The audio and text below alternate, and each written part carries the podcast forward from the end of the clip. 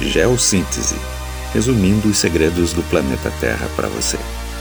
Eu sou o professor Adalto Lima, do Laboratório de Geologia da Universidade Estadual do Centro-Oeste, Paraná.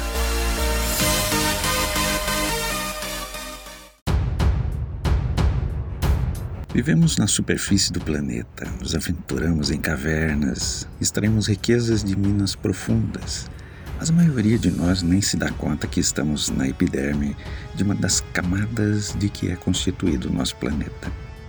Essa camada mais externa é a crosta.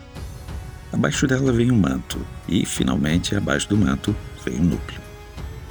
Neste episódio, vamos ver algumas características dessa camada mais externa, ou seja, a crosta terrestre. Há dois tipos de crosta, a continental e a oceânica.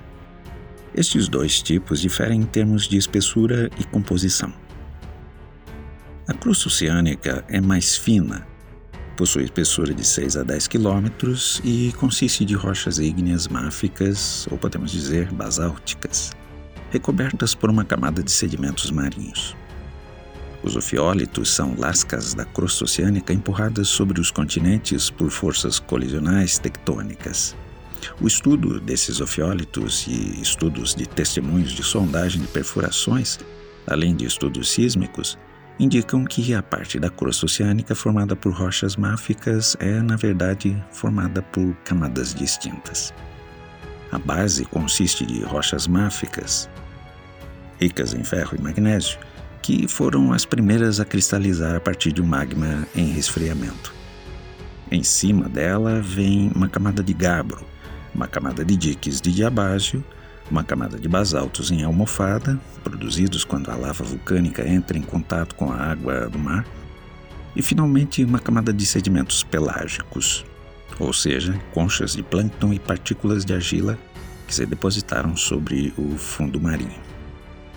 Repetindo, a crosta é composta, de baixo para cima, de gabros, diques de diabásio, basaltos em almofada e sedimentos. A crosta continental difere da crosta oceânica em muitos aspectos. Primeiro, a espessura é muito maior.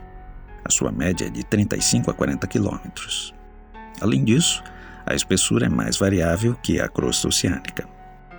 Por exemplo, sob as montanhas, a crosta continental pode atingir mais de 70 quilômetros, enquanto que em áreas onde a crosta está sendo estirada e separada por forças tectônicas, a espessura pode ser menos que 25 quilômetros. Em segundo lugar, diferente da crosta oceânica, que, como vimos, é máfica, a composição média da crosta continental é félsica, ou seja, é comparável à de rochas como o granito.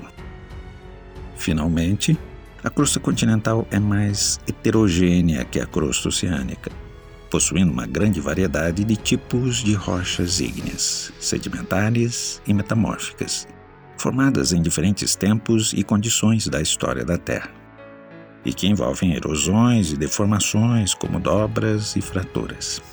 Uma vez formada, a crosta continental se torna mais leve que a crosta oceânica e não pode mergulhar no manto que está situado abaixo dela. Em outras palavras, dizemos que a crosta continental não entra em subducção. Mas isso é assunto para um outro episódio.